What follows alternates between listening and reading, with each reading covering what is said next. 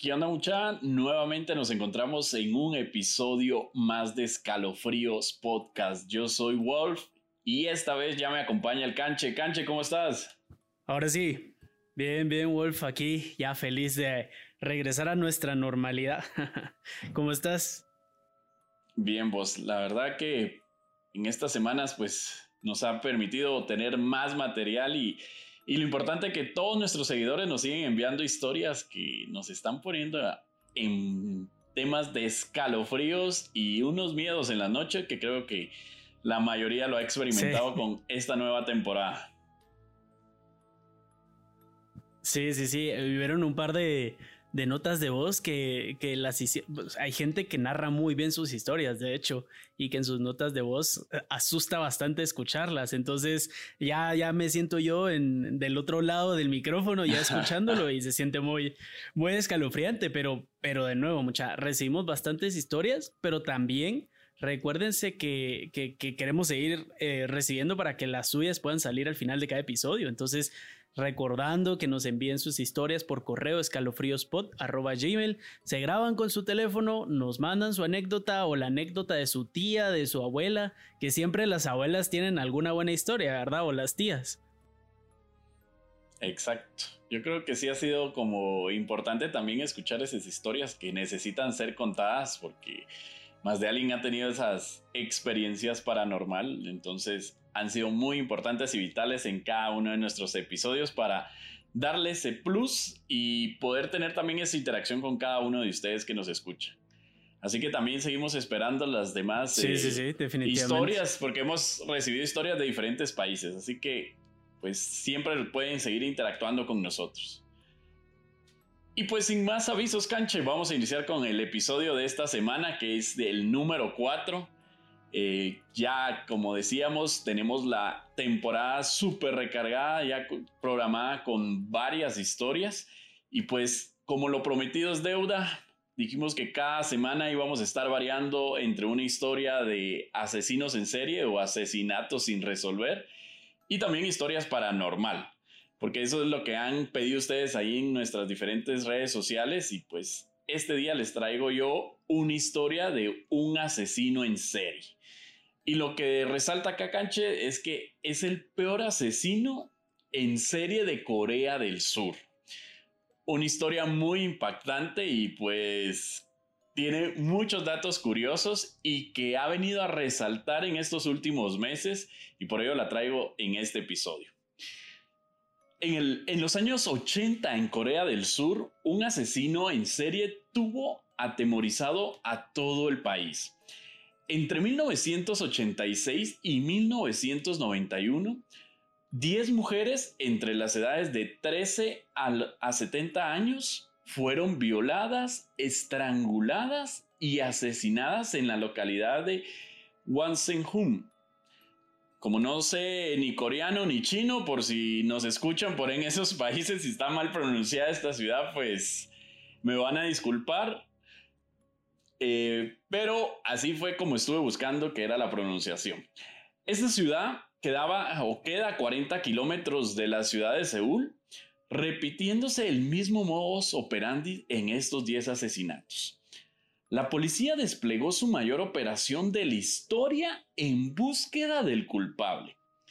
La lista de sospechosos llegó a superar 21 mil personas como posibles sospechosas de esos 10 asesinatos. O sea, o sea, todo el mundo, todo el mundo era sospechoso definitivamente. Totalmente, o sea, está enmarcado en todos los informes que estuve investigando como una de las operaciones como que ha sido relevante y ya vas a ver más los datos más específicos en esta historia. Con miles de horas de entrevistas y millones invertidos para dar con el asesino en serie. Y eso que eran solo 10 asesinatos en esa época, eh, pues en varios países han sido más asesinatos y pues no se ha invertido ese tiempo ni la cantidad de investigadores. Los asesinatos en esta ciudad tuvieron lugar entre septiembre de 1986 y abril de 1991. A pesar de que la policía movilizó la cifra récord de 2 millones de agentes para esclarecer los casos. Sin embargo, no pudieron resolver estos casos y han pasado más de dos décadas y todavía tenían pues una respuesta certera a estos asesinatos. O sea, solo el dato creo que nos se queda como me quedé sorprendido yo de cuánto invirtieron, o sea, como si fue una orden presidencial y, y en esa época pues de repente tal vez no estaban tan tan de alto o con mucha incidencia este tipo de asesinatos y creo que pareciera una instrucción. Tal vez lo que habría que ver, lo que habría que ver sería a quién mataron, porque esto pasa, digamos, algo, una movilización tan grande a veces pasa en los países latinoamericanos porque se hayan echado a, algún familiar de algún político importante, ¿verdad? Algún diputado, algún gobernador eh, o la familia del mismo presidente, tal vez. Claro, en este caso, pues los datos de las víctimas no fueron tan revelados en, cada uno de los informes policiales. podría ser lo que vos mencionás, tal vez por mantener esa reserva y que también la decisión haya sido por alguna de estas circunstancias. Sin embargo, en todos los informes, datos de las víctimas, pues las mantienen en, en reserva porque los casos todavía se encontraban en investigación hasta el año pasado, que ya vamos a ver ese dato curioso. Eh, el modus operandi del asesino consistía en que se acercaba a las víctimas, mujeres, y las seleccionaba entre las edades de 13 y 70 años. Prácticamente unas edades como de una u otra forma pues más vulnerables y creo yo que serían como las víctimas más perfectas para el momento de poder, a, poder este, de una u otra forma eh, intervenirlas, ¿verdad? Que pues son eh, muchachas adolescentes y ya a los 70 años, pues ya una persona de tercera edad, entonces pues puedes manipular, puedes gestionar fuerza en el momento de interceptarla. En las zonas rurales por la noche, principalmente todos los eh, asesinatos los describen que fueron en áreas rurales, me imagino que por las distancias y lo desolado se prestaba también para este tipo de actividades. Dentro de las víctimas, pues su función principal era violarlas y posteriormente matarlas. También usaba las medias y la ropa de las víctimas para atar sus manos y sus pies. El culpable de todos estos asesinatos corresponde a Lin Chung Juan. Como les digo, no sé si está bien pronunciado, de 56 años de edad, que fue identificado recientemente como el principal sospechoso de los nueve crímenes en serie que tuvieron lugar en esta ciudad y en sus alrededores entre los años de 1986 y 1991.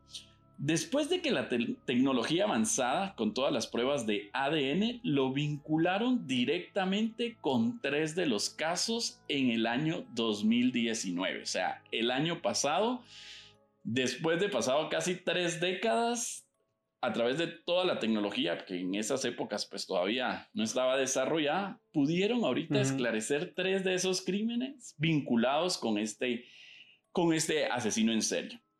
Lin nació el 14 de enero de 1963 en Corea del Sur.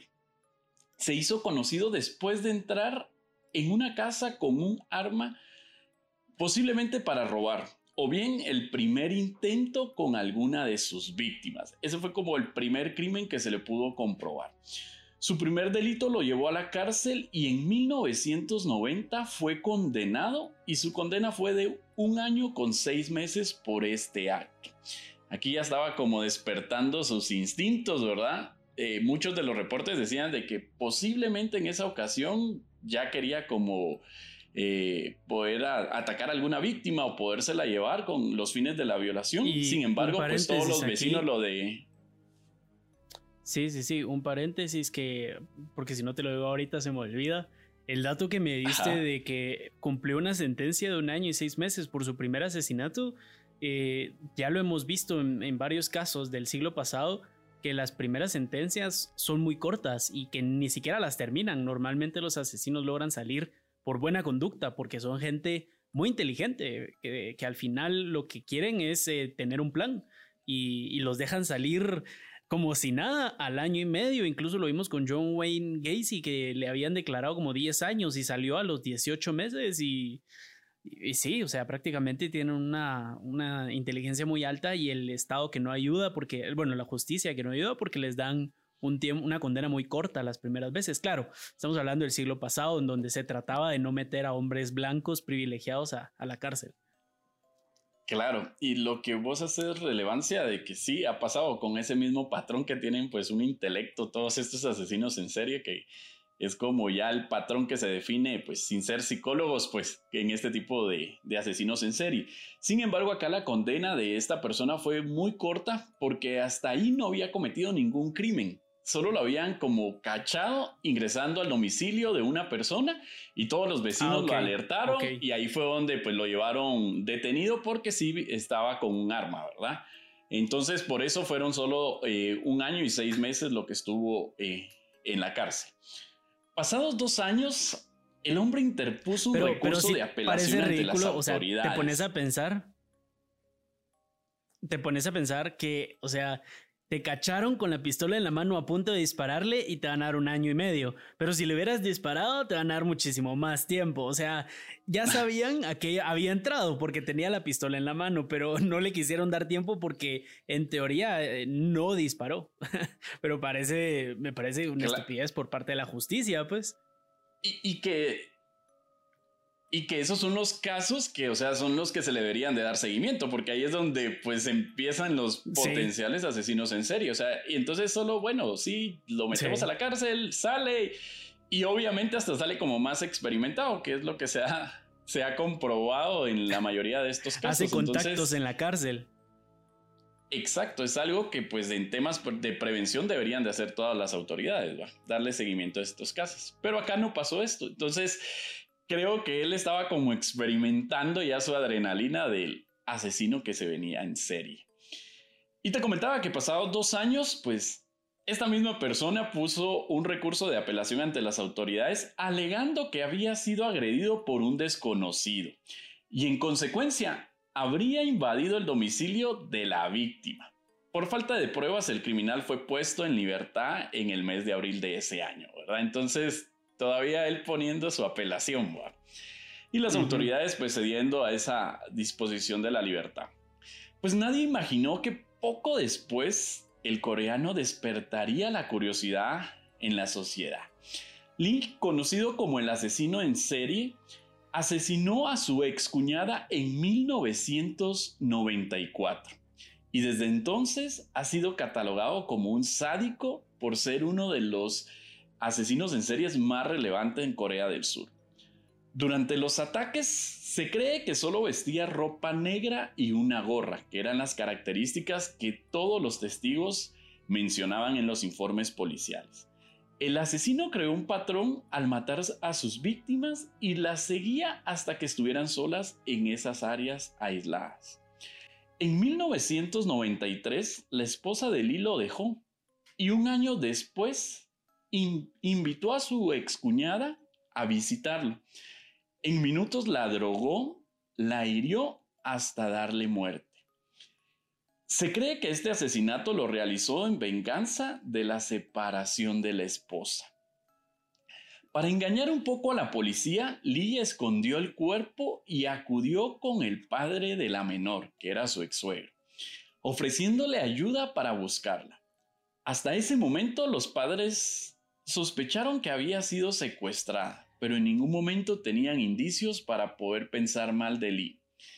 Días después, el asesino fue detenido por levantar varias sospechas. Empezaron varias investigaciones y pues la policía tuvo los indicios correspondientes y generaron una orden de aprehensión en su contra. Lee, por supuesto, negó cualquier acusación en la muerte de la menor. Tras el testimonio, el tribunal, decidió que anularía su confesión, concluyendo que había mentido y tenían los elementos necesarios que lo culpaban de esa muerte. En menos de un mes, Lee recibió una sentencia de muerte y fue declarado culpable oficialmente después de cuatro meses. Acá fue ya su condena que tuvo por este asesinato, que fue el primero que se le pudo comprobar entonces él ya tenía una sentencia y estaba pasando sus años en la cárcel. Pero acá viene lo relevante y lo que se relaciona con el año 2019 y con este año 2020, porque hay muchas situaciones que descubren todo este potencial y descubren todos los casos de los 10 que les mencioné al inicio, donde a él lo logran vincular después de 30 años más o menos que pasar. El caso solo cambió en 1995 cuando se volvió a estudiar y la Corte Suprema, la Corte Suprema redujo su sentencia a cadena perpetua con posibilidad de libertad condicional a los 20 años. O sea, en ese momento tenía la cadena perpetua, pero podía tener su libertad luego de, estar 20 años en la cárcel. Lo impactante de esta historia fue que, que descubrieron en el año 2019 la confirmación que Lee era el responsable de los asesinatos de aquella ciudad. Se realizó un examen que confirmó su ADN en la ropa interior de las víctimas. Como lo mencioné a un inicio, pues en esos años no había como tanta tecnología. Exactamente, y no había tanta tecnología para hacer esas pruebas forenses. Entonces, después de esos 30 años, ahorita con toda la tecnología. agarraban, los calzones, agarraban los calzones y, con, y solo se los acercaban, los olían. Mm, sí, huele a Ali, huele a Ali. No, este no huele a Ali. Cabal, o sea, eran como los métodos que se tenían en esa época, ¿verdad? Sin embargo, pues ya el año pasado retomaron, abrieron otra vez estos casos para poder ya hacer utilidad de, la tecnología. Y ahí fue donde se confirmó de, que el ADN aparecía en la ropa interior de estas víctimas. Además, el resultado también fue compatible con cuatro más de las 10 mujeres asesinadas dentro de ese periodo. O sea, aparte de esas 10, surgieron más víctimas. Algo muy relevante, una de las declaraciones de un oficial de la policía indicó, Identificamos que la detección de ADN era posible en algunos casos después de un largo periodo de tiempo, incluso si el ADN no se detectó en primer lugar.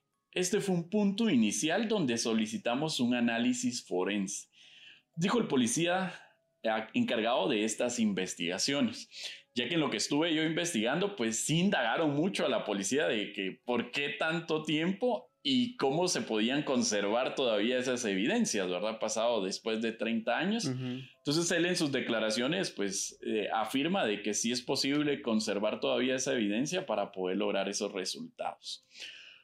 Una vez más, Lee negó ser el asesino en serie y fue apoyado por su madre y los lugareños porque el año pasado pues explotó esta noticia al, al comprobarse de que sí él había sido el, el actor material de todos esos asesinatos, pero él lo seguía negando estando en la cárcel. Según los informes, Lee siempre fue una persona, una persona muy buena y no tendría ninguna posibilidad de que cometiera actos brutales. O sea, lo típico de todos los asesinos en serie que... Pues, tienen una imagen en su comunidad muy buena y que cuando sale a la luz del caso nadie se lo cree. Pero, pero si él era tan bueno con todos. Cabal. ¿Cómo va a ser eso posible? Sin embargo, el 2 de octubre del año 2019, mm, el hombre reveló a las autoridades que había cometido 15 asesinatos. Los cinco que no eran conocidos por la policía, sin embargo, sí habían tenido relación porque eran en las mismas cercanías de las ciudades donde él había cometido los 10. También informó que había cometido más de 30 violaciones. Y aquí vienen como los datos escalofriantes para la policía y para todos los investigadores porque creyeron de que solo eran esos 10 casos.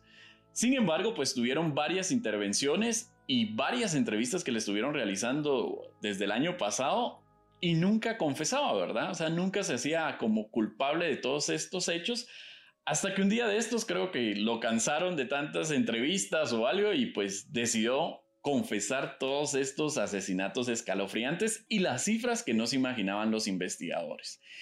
En el mes de noviembre del año 2019 algo, se anunció em, que hay algunos asesinos seriales que lo vamos a ver en casos más adelante, porque yo he preparado unos casos de eso y por eso te lo digo que eh, al final revelan todo su plan, digamos, revelan todos los asesinatos que hicieron, eh, cómo lo planearon, en qué pensaron y todo, porque ellos necesitan eso, es parte de su eh, psicología o de su psique el recibir atención y recibir eh, alabanzas, digámoslo así, eh, o, cumplidos en su cabeza para, para cómo hicieron las cosas.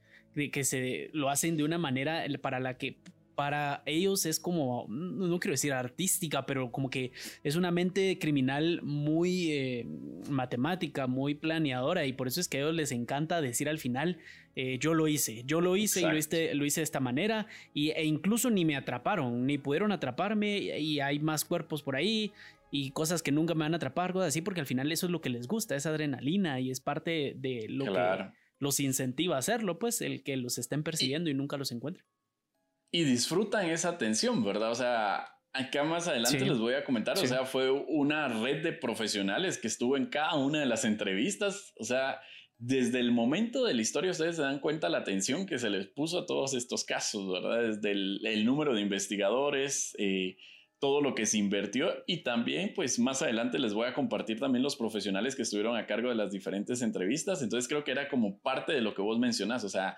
de esa atención y entre más atención tengo, más ego y hasta cuando decido yo que ya los tengo en mis manos, pues puedo soltar todos esos, esos detalles que, que les interesan, que al final él ya no tenía nada más que perder, o sea, estaba con cadena perpetua, entonces es como que pues solo le vamos a dar más tiempo, más protagonismo a estas historias y es lo que disfrutan, ¿verdad? Y te sigo compartiendo, pues en el mes de noviembre del, del, año 2019, pues se anunció oficialmente a la población que Lee era el responsable de los crímenes que aterrorizaron a la ciudad.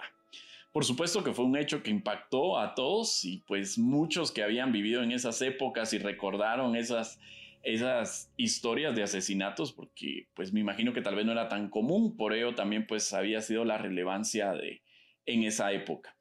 Con el anuncio, incluso los funcionarios de la prisión se sorprendieron. Según los trabajadores, Lee demostró ser una persona honesta y nunca se involucró en peleas con otros prisioneros, o sea, siempre manteniendo su perfil del bueno en la cárcel también. En sus testimonios, el criminal señaló varios detalles sobre sus acciones, incluidos mapas dibujados a mano de los lugares donde había asesinado a las víctimas. Cabal lo que vos mencionaste hace un momento, ¿verdad? Entonces, hasta todo planeado, o sea, tienen, son unas mentes geniales porque cada una de sus actividades lo tienen bien planeado.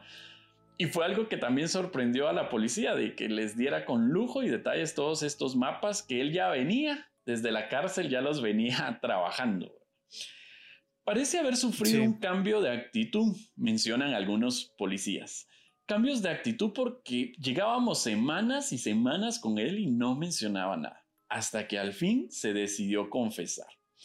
No fue la policía quien lo indujo, dijo un oficial de la policía, ¿verdad? Entonces, creo que quería su protagonismo y dijo va a ser hasta el 2019 y vaya que no se esperó hasta el 2020 porque hubiera sido otra noticia aparte de la pandemia por esos, por esos rumbos, ¿verdad?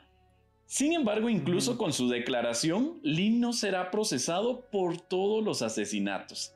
En Corea del Sur, el plazo de prescripción de los delitos es de 15 años.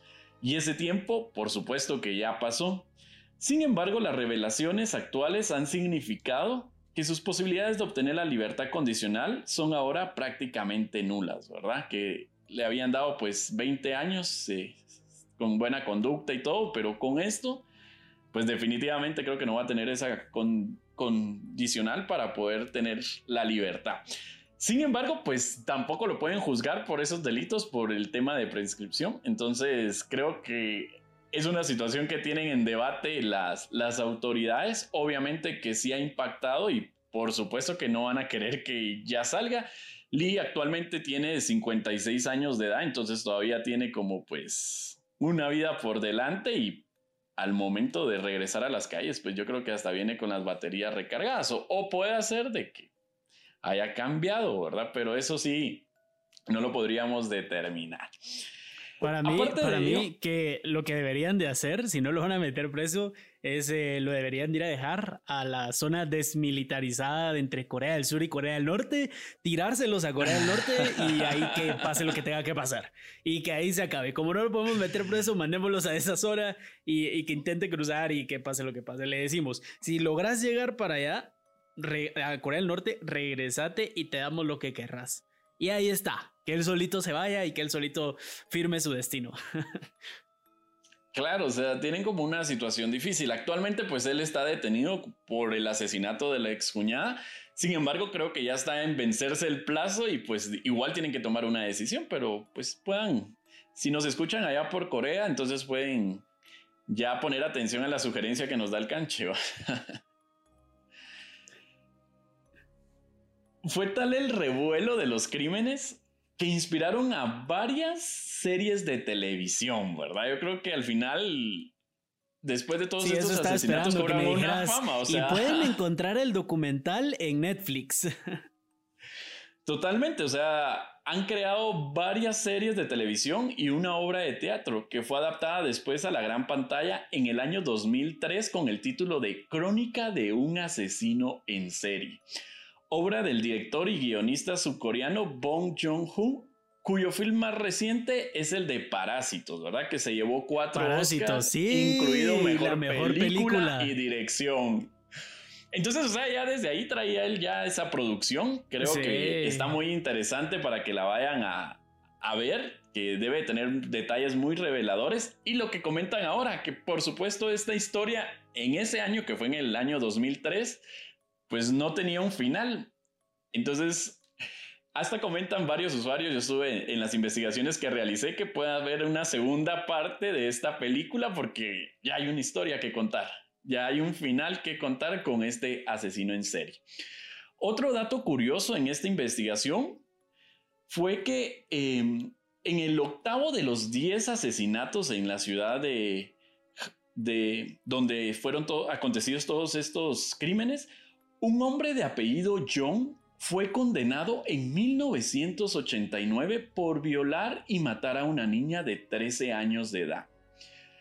Fue puesto en libertad condicional en el año de, del 2009 tras cumplir 20 años de prisión.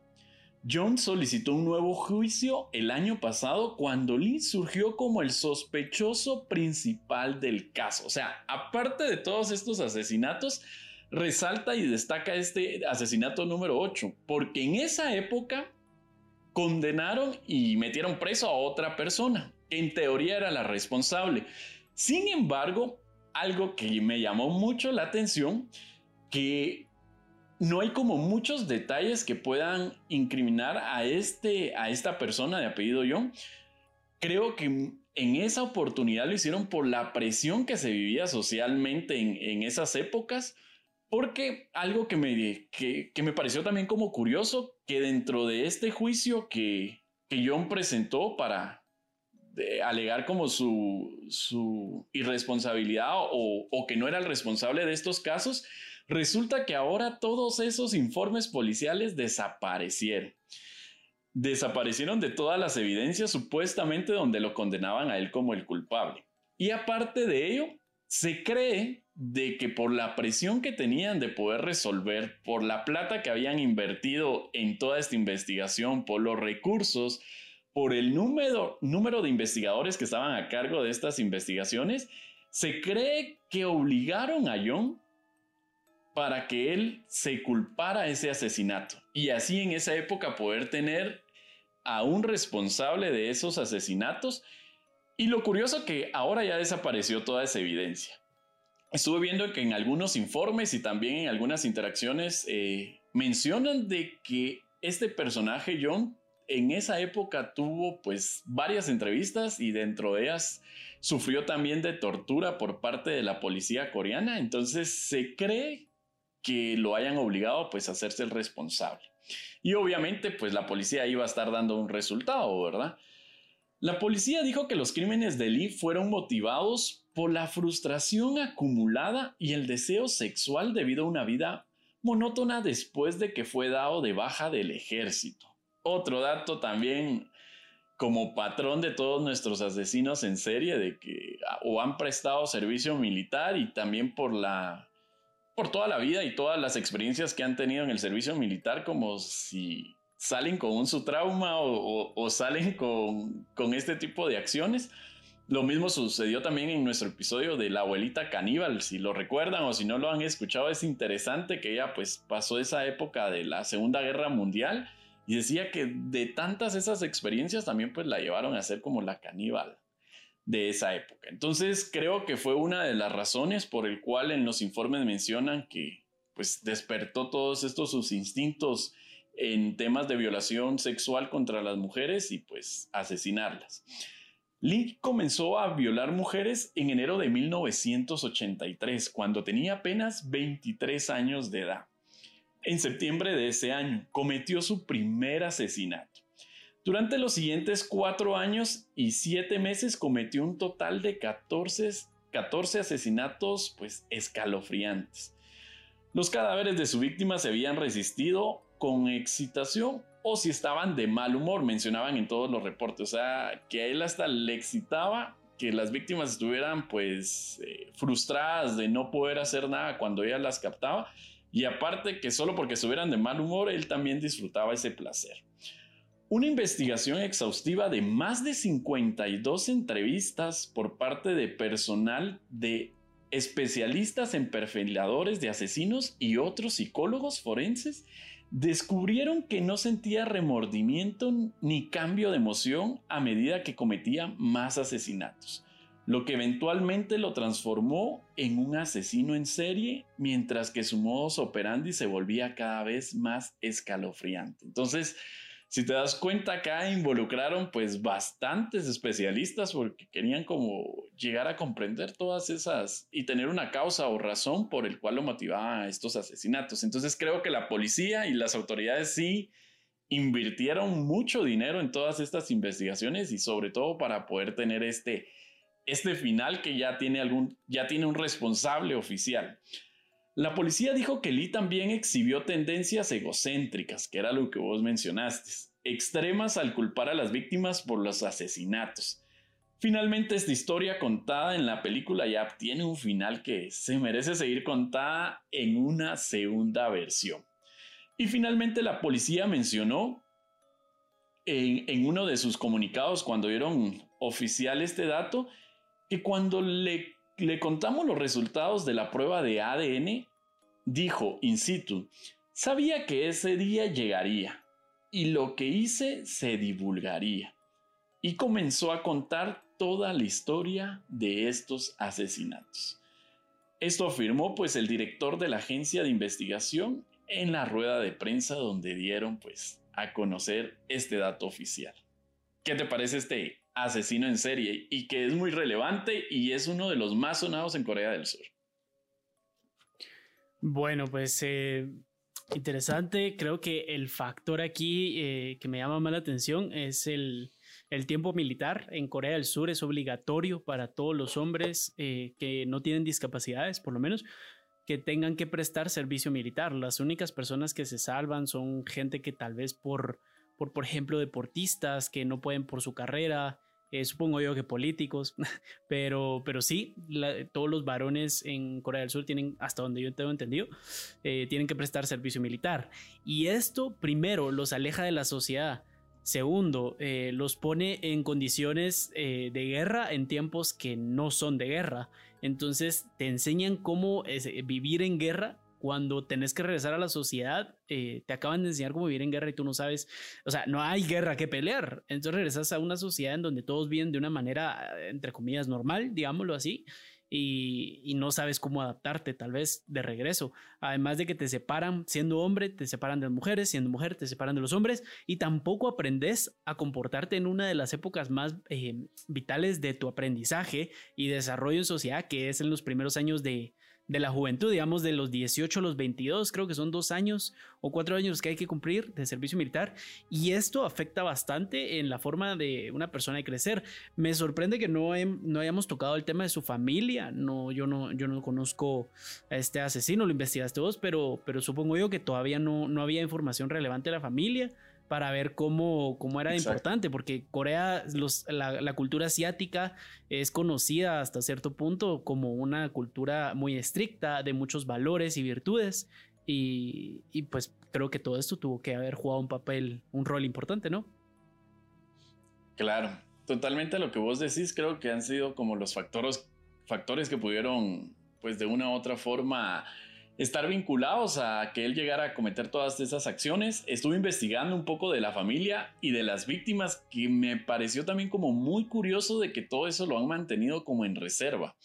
Entonces sí me llamó mucho la atención a lo que vos hacías ver con el tema de las víctimas que puede hacer de que estén en reserva porque había información importante. Creo que también con que esté la información en reserva también me da la pauta de que ahí está como la información máximo si tuvieron una implicación de que metieron preso a alguien 20 años y que no era el responsable. Creo que por eso es como la, la falta de información que esté eh, pública, porque si en todo lo mencionan como en reserva, que no están estos detalles, tampoco había mucha información. ¿En qué años fueron los primeros asesinatos? En 1986. Ya, sí, en ese tiempo Corea no, no estaba en guerra. Sí, sí, sí. No, la verdad es que no, no entiendo por qué pudo haber sido eh, que ocultaran la información en esos momentos. Tampoco soy experto en la historia de Corea, pero yo me imaginaba la guerra entre las Coreas en el 53, pero, pero no, nada que ver. Sí, Totalmente, hay muchos datos y me imagino que pues por todo lo que invirtieron, por todo el tiempo, creo que van a ver como más detalles y ahorita que está el caso así como reventando, creo que pueden salir muchos detalles también así a la luz que se desconocieron. Y muchas series. Exactamente, porque prácticamente pasaron 30 años, imagínate, y ahorita volvió a revolucionar todo este asesino en serie en Corea del Sur. Así que pues espero les haya gustado nuestra historia puedan comentarlo también si ya han tenido la oportunidad de ver esta película y si no, pues creo que va a ser el momento perfecto para ir a conocer un poquito desde la pantalla grande también cómo contaron la historia de, de Lee, el, famoso asesino de Corea del Sur. Así que siempre esperamos de que no se desconecten en este, en este episodio porque tenemos un, anecdotario bacanche. Tenemos otro audio ahí que nos envían otro usuario, entonces creo que va a ser importante para que si lo están escuchando en la noche, que sería el momento idóneo para escuchar estas historias. Yo creo que pues. de nuestra gente que nos escucha, yo creo que muy, un, tal vez un porcentaje muy pequeño nos escucha en las noches. La mayoría nos han escrito, nos dicen, me gusta el, me gusta el podcast, pero yo lo escucho en las mañanas, eh, yo lo escucho en las tardes haciendo ejercicio, porque dicen que incluso nos han contado, eh, yo tengo un, un, un oyente que nos escribió por Instagram y nos dijo, yo escucho su podcast, pero cada vez que hablan de hoteles embrujados, paro de escucharlo, porque por mi trabajo viajo mucho y me quedo mucho en hoteles, entonces ahí sí no me atrevo a escuchar las de hoteles, entonces con toda la compasión le decimos, honestamente, estas historias están hechas para divertirse y rompemos el, el, miedito con un poco de humor negro que a veces no nos sale bien, pero lo intentamos. Entonces no creo que valga la pena perderse una historia de hoteles porque tampoco son tan aterradoras, considero yo. Ustedes nos dirán. Así es, entonces los dejamos con el audio que nos comparten y pues nos vemos en el siguiente episodio, siempre en Escalofríos Podcast. Yo soy Wolf y me acompañó Canche. Nos vemos. Nos vemos en la próxima.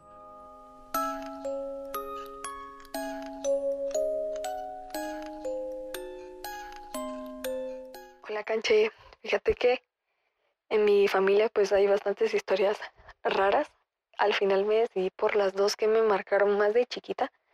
Y la primera es la de mi abuela. ella se crió en Santa Lucía, Cochumalguapa. Y pues nos contaba que su papá tenía una finca grande y tenían caballos. Entonces en las noches los escuchaban galopando y relinchando. Y a la mañana siguiente el papá los levantaba temprano porque tenían que ir a quitarles las trenzas a los caballos con las que amanecían. y dice que eran trenzas eh, chiquitas que costaba bastante quitárselas, amanecían con trenzas en la crin y también en la cola. Y yo le pregunté en algún punto por qué no se las dejaban y me dijo mi abuela que a ella su papá le dijo que era porque si no, pues el sombrerón, ¿verdad? Se enojaba y los podía lastimar. Entonces que era mejor que se las quitaran y al otro día pues repetir la misma historia, ¿verdad? Y mi papá, por otro lado, se crió en Guastatoya. Y eh, pues allá las casas acostumbran a tener un cuarto que da para la calle y ese cuarto tiene puerta a la calle. Entonces él dormía ahí, tenía como 20 años y pues ellos se criaron con la historia de una carreta y caballos que pasaban por el callejón, los oían, pero nunca los miraban. Entonces, una de esas noches, él escuchó la carreta y decidió levantarse, abrir la puerta, ir a ver, no vio nada, regresó a su cama y seguía escuchando el ruido. Entonces, em, pues en lugar de volverse a levantar, lo que hizo fue correr la, la cortina de su cuarto y dice que ahí estaba el ojo del caballo viéndolo directamente. Él nos contaba que era un caballo negro, con el ojo entre amarillo y un poco de rojo. Se asustó tanto que salió corriendo al cuarto de mi abuela. Sus hermanos ya no vivían en la casa. Y después de eso, ya no dormía con la luz apagada, ya no podía, no le gustaba dormir solo tampoco. Y le, le costó bastante tiempo como que volver a acostumbrarse a dormir pues con la luz apagada y solito, ¿verdad? Pero al final lo logró. Pero sí fue algo que lo impactó bastante a él y a nosotras cuando nos contó.